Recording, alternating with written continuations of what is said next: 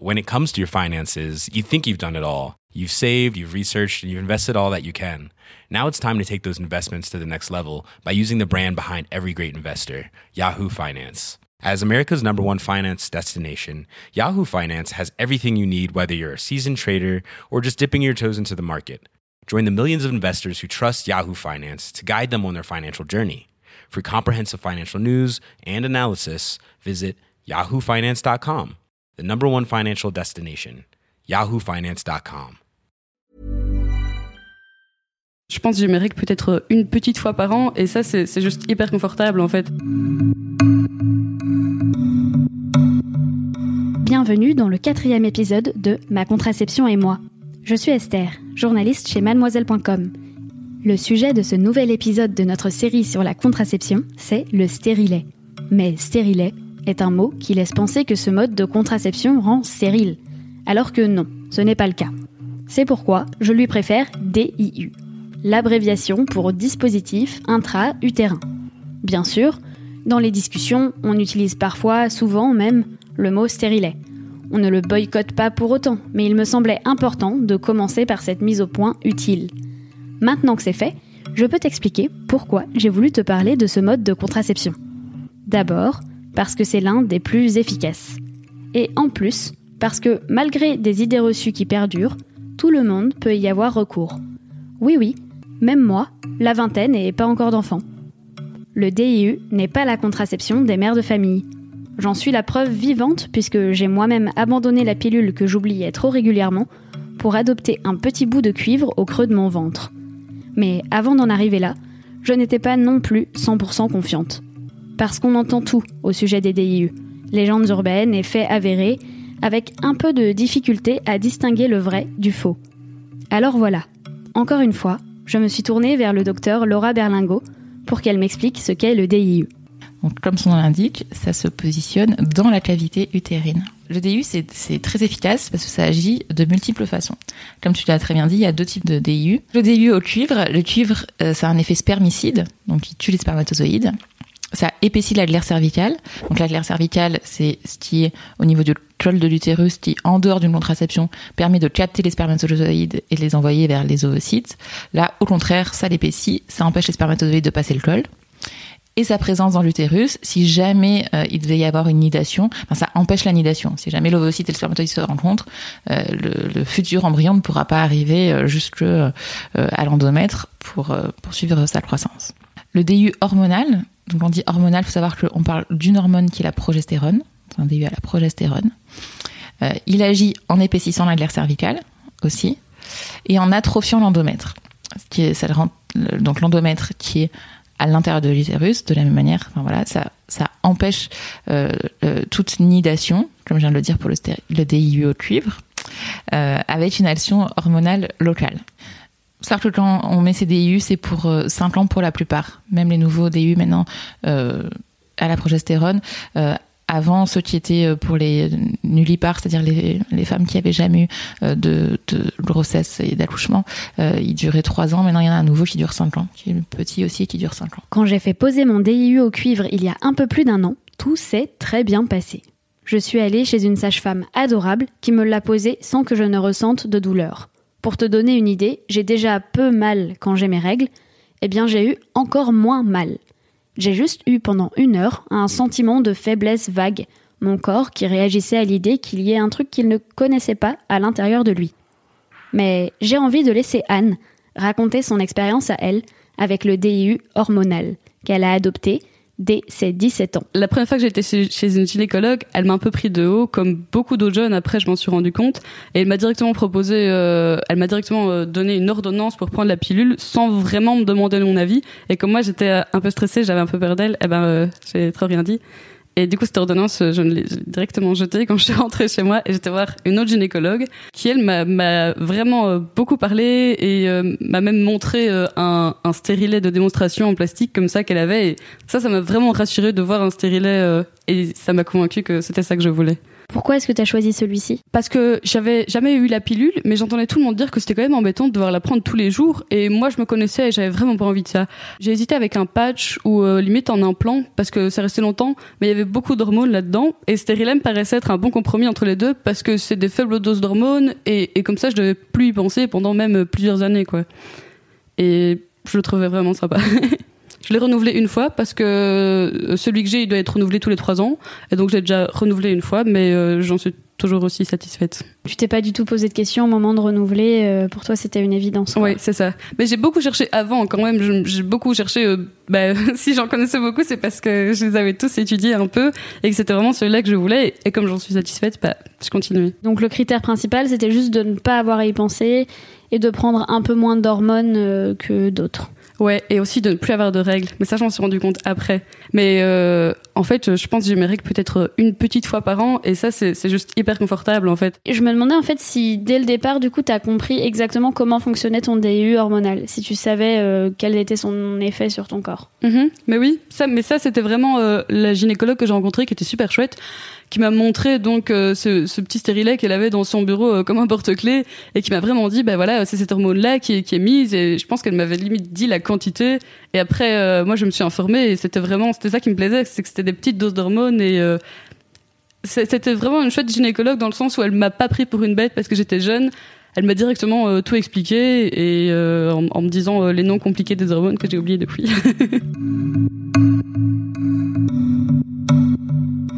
La première pause au stérilet, ça s'est super bien passé. J'ai vraiment, je crois que il y avait une petite douleur quand on le mettait vraiment, mais après j'ai pas été malade les semaines après. Euh, la, la fois où j'ai changé, bah là c'était un peu plus une épreuve parce que bah, du coup on a dû en enlever celui que j'avais et en remettre un nouveau. Et euh, là j'étais un peu mal, mais je pense que j'étais juste mal euh, comme comme une fille euh, qui a ses règles et qui a des, des, des grosses douleurs de syndrome prémenstruel ou quoi. J'étais juste, euh, j'étais pas bien, j'étais au lit quoi, mais c'était euh, sur le moment on a mal et puis après un mois plus tard on se dit ah c'est bon, je suis partie pour trois ans et donc euh, c'est super en fait, on oublie déjà. C'est presque une opération en fait de se faire poser un DIU. Et du coup, euh, il y a pas mal de filles qui préfèrent quand même une pilule ou ou, ou, euh, un anneau où voilà on est soit tout seul avec son corps, c'est pas euh, être exposé à c'est quelqu'un d'autre qui, qui, qui qui nous manipule et tout ça quoi. C'est beaucoup plus intrusif quand même de se faire poser un DIU. La première fois ça m'a ça m'a fait peur mais j'avais vraiment une chouette gynécologue qui m'a hyper détendue, ça s'est bien passé. La deuxième fois je la connaissais moins bien. Je sais pas si j'ai vraiment eu peur, pas consciemment en tout cas. J'ai pas eu d'effet secondaire euh, j'ai j'ai jamais eu d'effet secondaire avec euh, le DIU que j'ai depuis 4 ans. C'est une contraception avec laquelle tu es sereine. Au début, allez peut-être les quelques premiers mois, j'avais des petits stress comme ça parce que bon, euh, ne plus avoir ses règles, euh, surtout quand on est en couple, là, bah, on, pose- on se pose un peu des questions, on se dit euh, et si jamais il y avait un souci ou quoi, et puis ben on doit quand même faire euh, des, euh, des contrôles du stérilet euh, de temps en temps chaque année chez le gynécologue, et donc il me disait tout va bien, et donc au fil des années, ben j'ai pris confiance et vraiment maintenant je me pose plus du tout de questions, j'ai super confiance. Peut-être qu'en entendant ces témoignages, tu te dis que c'est bien beau tout ça, mais qu'il y a des femmes qui le vivent beaucoup moins bien que nous. Ce sont des inquiétudes communes. J'ai des amis qui n'ont pas du tout bien supporté le stérilet, qui ont eu des règles euh, hyper abondantes et très douloureuses. Et euh, ça me et voilà, le stérilet et l'implant, ce sont les deux trucs qui me paraissent fiables et qui me font très peur. Du coup, j'ai voulu en savoir plus sur les désavantages que pouvait comporter le DIU. Est-ce qu'il y a des contre-indications à la pose de l'un ou l'autre de ces DIU Ouais. Alors oui, il y a des contre-indications euh, qui sont pas les mêmes. Alors pour les deux types de DU, euh, la première contre-indication c'est la grossesse. Ça paraît idiot, mais il faut vérifier. Enfin, faut pas poser un DU à une femme euh, en, début de grossesse. Hein. Sans doute à six mois, on s'en rendra compte, mais euh, le début de grossesse. Euh, une infection génitale en cours ou récente. Ça sera pas une contre-indication à, terme, une fois qu'elle sera traitée et qu'on sera un petit peu à distance. Mais si on est en plein, en pleine infection, en pleine salpingite ou, ou autre infection du type, il faut pas poser le DIU à ce moment-là. Une autre contre-indication pour les deux types, c'est euh, la malformation utérine avec notamment une déformation de la cavité utérine. Ça paraît assez logique, on met les choses dans l'utérus, il faut que l'utérus soit formé à peu près euh, normalement. Et euh, le cancer de l'utérus, de l'endomètre. Donc l'endomètre, la partie intraclavitaire. Les contre-indications spécifiques du DIU au cuivre, l'allergie au cuivre, c'est la plus bête, mais quand même, voilà, faut être en au cuivre à quelqu'un d'allergique. Euh, les règles hémorragiques et douloureuses, parce que ça risque d'accentuer ce phénomène. Il y a un phénomène inflammatoire Mhm. local et, et, il y a- et le DIU au cuivre n'a pas du tout d'action hormonale, donc ne bloque absolument pas le cycle normal. Donc euh, les femmes qui ont déjà des règles abondantes douloureuses, ça peut être euh, pire sous DIU au cuivre, donc il faut éviter. Euh, L'endométriose, pour la même raison. Parce que quand on a des, des règles douloureuses, bah, ça, ça peut accentuer le phénomène. Et le syndrome des ovaires polykystiques, pour la même raison, Parce que le syndrome des ovaires polykystiques, il faut mieux choisir une contraception euh, qui met les ovaires au, repos. Et le DIU au cuivre ne met pas les ovaires au repos.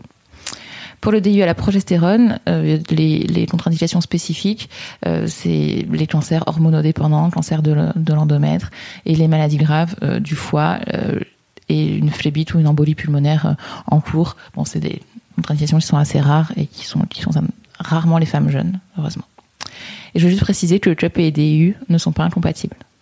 D'accord. Parce que c'est euh, voilà, c'est des choses dont on a C'est vrai que c'est une question qu'on entend euh, souvent. Moi-même, quand je me suis fait prescrire un DU, la première fois, euh, on m'avait dit que c'était pas possible de continuer à porter une cup. Mhm. Il s'avère que je porte une cup et un DIU et Mhm. que je me porte pas plus mal. Ouais. Euh, il faut juste faire attention, en fait, euh, si je ne m'abuse, à pas tirer sur le fil quand on Tout pince la cup pour la retirer. Mais pour ça, on peut aussi demander à les faire couper court lors de la pose du DIU. ouais, tout à fait. Est-ce qu'il est possible de savoir à l'avance comment on va supporter un DIU Alors, savoir à l'avance les choses, globalement, c'est difficile dans la vie. Euh, je pense qu'il y a deux questions différentes. Là, c'est comment supporter la pose du DIU et comment on va le supporter euh, à long terme. Alors, sachant que, comme on a dit tout à l'heure, si d'emblée euh, on a des règles abondantes et douloureuses, on évite le, le DIU au cuivre. Pour la pose, faut savoir c'est pas toujours douloureux, mais que ça peut l'être. Et faut pas dire le contraire, je pense. Et ça dépend pas que de la technique du soignant, mais aussi de caractéristiques individuelles. L'ouverture du col de l'utérus, euh, la forme, la taille, la position de l'utérus. Mais il y a vraiment des femmes, enfin, faut se rassurer, parce qu'il y a des femmes qui ont pas du tout mal. Même si elles ont jamais eu d'enfant avant. Moi, j'en ai vraiment posé beaucoup des DIU à des femmes qui avaient jamais eu d'enfant. Et la plupart du temps, elles n'ont pas mal. Après, oui, ça arrive aussi. Donc, euh, dans les deux sens, il faut pas trop se faire d'idées. euh, se dire bah j'aurais pas du tout mal parce qu'on peut être vraiment déçu et je pense qu'il faut se préparer un petit peu Euh, mais statistiquement il y a beaucoup plus de femmes qui n'ont pas mal que de femmes qui ont mal le type de douleur au moment de la pause c'est en général plutôt comme des contractions comme pendant les règles un peu plus fort parfois. Moi je pense qu'il faut quand même juste essayer de se mettre euh, dans les meilleures conditions pour avoir le moins de douleur possible le jour de la pause euh, se renseigner au maximum sur ce que c'est un DU à quoi ça ressemble sa forme sa taille euh, de- d'appréhender un petit peu tout ça. Ne pas hésiter à demander euh, aux praticiens qui posent le DU euh, toutes les questions qui nous passent par la tête. Euh, si on a envie qu'il nous raconte ce qu'il est en train de faire euh, lui dire. Si on n'a pas envie qu'il le raconte aussi lui dire. Parce qu'il y a des, il femmes qui préfèrent savoir exactement ce qui est en train de se passer dans leur corps et il y a des femmes qui veulent surtout pas savoir. Donc faut pas hésiter à en parler. Euh, essayer de se relaxer au maximum, de prendre euh, éventuellement des, médicaments contre la douleur. Alors, Doliprane, c'est pas ce fond, hein, une heure avant la pause, ça peut vraiment aider. Euh, et plutôt se faire poser le, le DU en fin de règle. C'est le moment où le col il est le plus ouvert, en fin de règle ou quelques jours après les règles. Et s'il est formé à ça, faut pas hésiter aussi à lui demander de, de ne, enfin, alors c'est un, un sujet un peu à controverse dans la profession, euh, mais de ne pas mettre de pince de podi. La pince de podi, c'est une pince qu'on met sur le col de l'utérus. Et parfois, les, les femmes qui n'ont pas eu, euh, souvent quand il y a eu plusieurs grossesses et plusieurs accouchements, le col de l'utérus il est plus très innervé, donc ça fait pas mal. Mais par contre, chez une femme qui a jamais eu d'enfant, ça peut faire mal. Et si les conditions locales s'y prêtent et si le praticien est formé à mettre sans, sans pince, ça peut vraiment diminuer la douleur lors de la pause. Et par contre, à long terme, sur euh, le type de règles, les douleurs, etc., qu'on va avoir, ça, c'est pas prévisible. Et j'ai envie de dire la même chose que pour les autres types de contraception. Euh, faut se laisser un peu de temps. Parce que c'est quand même un corps étranger qui vient dans l'utérus. Euh, on n'a pas l'habitude. Et parfois, un mois, deux mois, trois mois. Et c'est pour ça que souvent, quand on pose des DU, on aime bien revoir les patientes un à trois mois après pour leur demander comment ça va et comment elles le tolèrent. Moi, j'aime bien voir trois mois après parce que voilà, au moins, euh, s'il y a eu un problème entre temps, elles reviennent, dans tous les cas. Et sinon, souvent, trois mois après, bah, on voit si ça convient ou si ça convient pas. Si les règles, elles sont super abondantes, si elles me disent qu'elles ont des douleurs à chaque fois qu'elles ont des rapports sexuels, hein, dans ce cas-là, on, on change. Et est-ce qu'on risque de garder des séquelles ou une infertilité après euh, avoir euh, utilisé un DU Alors non. Pour euh, la, il y, a- il y a beaucoup de la peur des IST dans des infections sexuellement transmissibles euh, sous DU. C'est pour ça que pendant longtemps, on n'a pas voulu prescrire euh, de DU aux femmes jeunes qui euh, avaient plusieurs partenaires, en disant qu'elles allaient euh, développer des infections sexuellement transmissibles et se rendre stériles. Euh, le DU ne favorise pas la transmission des IST, c'est de pas se protéger. C'est les rapports protégés qui transmettent les IST. Euh, après, je dis ça, mais évidemment, si on a des signes cliniques, quand si on a un DU et qu'on a des signes qui évoquent une infection, bah, il faut pas hésiter à consulter, à se faire dépister et à se traiter. Parfois, on peut être amené à enlever le DU. Parfois non, ça dépend du type d'infection et ça, ça dépend, euh, ça dépend du germe et de la localisation de l'infection. Dans tous les cas, une IST bien traitée, il n'y a pas de séquelles. Et de la même manière, une IST mal traitée sans DIU peut laisser des séquelles. Ok. Donc il n'y a pas de rapport direct entre séquelles d'IST et DIU. D'accord. Et euh, concernant, on entend beaucoup de mythes autour de ce qui pourrait être, je sais pas, perforation de l'utérus ou ce genre de choses. Ouais. Alors la perforation de l'utérus, euh, la plupart du temps, il faut savoir que euh, la perforation, elle survient au moment de la pause. C'est-à-dire que alors pour plusieurs raisons différentes, ça peut être parce que, par exemple, juste après euh, un accouchement, l'utérus est plus fragile, il est encore un peu lourd, il est plus fragile, ou juste après un, un avortement aussi. Euh, du coup, euh, au, moment de la pause, il peut y avoir ce qu'on appelle un faux trajet. Quand on pose un DIU en consultation, on met un spéculum et après on fait ce qu'on appelle une hystérométrie. C'est-à-dire qu'on va mesurer la longueur de l'utérus, de la cavité utérine, pour savoir à quelle distance on met le DIU. Il y a des femmes qui ont un utérus qui mesure 6 cm, d'autres 8, d'autres 10. Il faut le savoir avant. Euh, à ce moment-là, donc on, on introduit ce qu'on appelle un hystéromètre, c'est une sorte de petit bâton dans l'utérus, et on peut faire un faux trajet, c'est-à-dire perforer l'utérus. Alors, je vois tu fais une grimace, mais finalement, sou- souvent, ça fait pas très mal. Et les femmes ne se rendent pas forcément compte. Ce qui peut être un problème, en fait, à terme. C'est-à-dire qu'il va y avoir cette perforation, le stérilet est posé, le DIU est posé, et on vérifie toujours, enfin, alors toujours. Aujourd'hui, en France, normalement, j'espère que tout le monde vérifie à l'échographie euh, où est posé le DIU. Et si la perforation elle a eu lieu avant la pause, en fait, il peut, on peut avoir l'impression juste au moment de la pause que le DU est bien en place, et finalement on se rendra compte trois mois après qu'il était, il est pas au bon endroit. Et pas au bon endroit, effectivement, quand il y a une perforation, ça veut dire euh, dans le ventre, puisque ça passe à travers le à travers l'utérus et que derrière l'utérus, bah, il y a la cavité abdominale. Euh, Alors ça me... je me sens pas bien. Mais c'est très rare. Et euh, ben, voilà, mais du coup pour aller le chercher, après c'est J'en ai plus, hein, ça arrive. hein. Euh, pour aller le chercher après, euh, il faut faire une, une célioscopie, donc euh, mettre une caméra dans le ventre. C'est le même type d'intervention que pour l'appendicite en fait. On, on met une caméra dans le ventre avec des instruments, on va chercher le TU, on l'enlève. C'est pas une intervention compliquée en soi, hein. mais, mais effectivement ça peut arriver. C'est extrêmement rare. C'est Ok. extrêmement rare.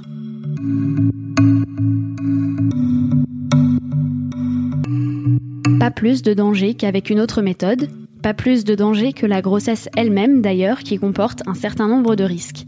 Comme pour le reste, finalement, le DIU est une affaire de goût et de couleur. J'espère que tu comprends mieux de quoi il s'agit lorsqu'on te parle de DIU ou de stérilet. Si tu as aimé cet épisode, n'hésite pas à en parler autour de toi, ainsi qu'à nous laisser 5 étoiles et un commentaire si tu es sur iTunes. Je te retrouve très bientôt dans le prochain épisode.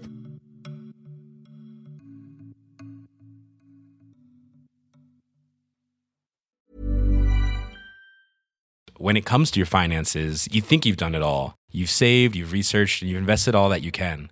Now it's time to take those investments to the next level by using the brand behind every great investor, Yahoo Finance. As America's number one finance destination, Yahoo Finance has everything you need, whether you're a seasoned trader or just dipping your toes into the market. Join the millions of investors who trust Yahoo Finance to guide them on their financial journey. For comprehensive financial news and analysis, visit yahoofinance.com, the number one financial destination, yahoofinance.com.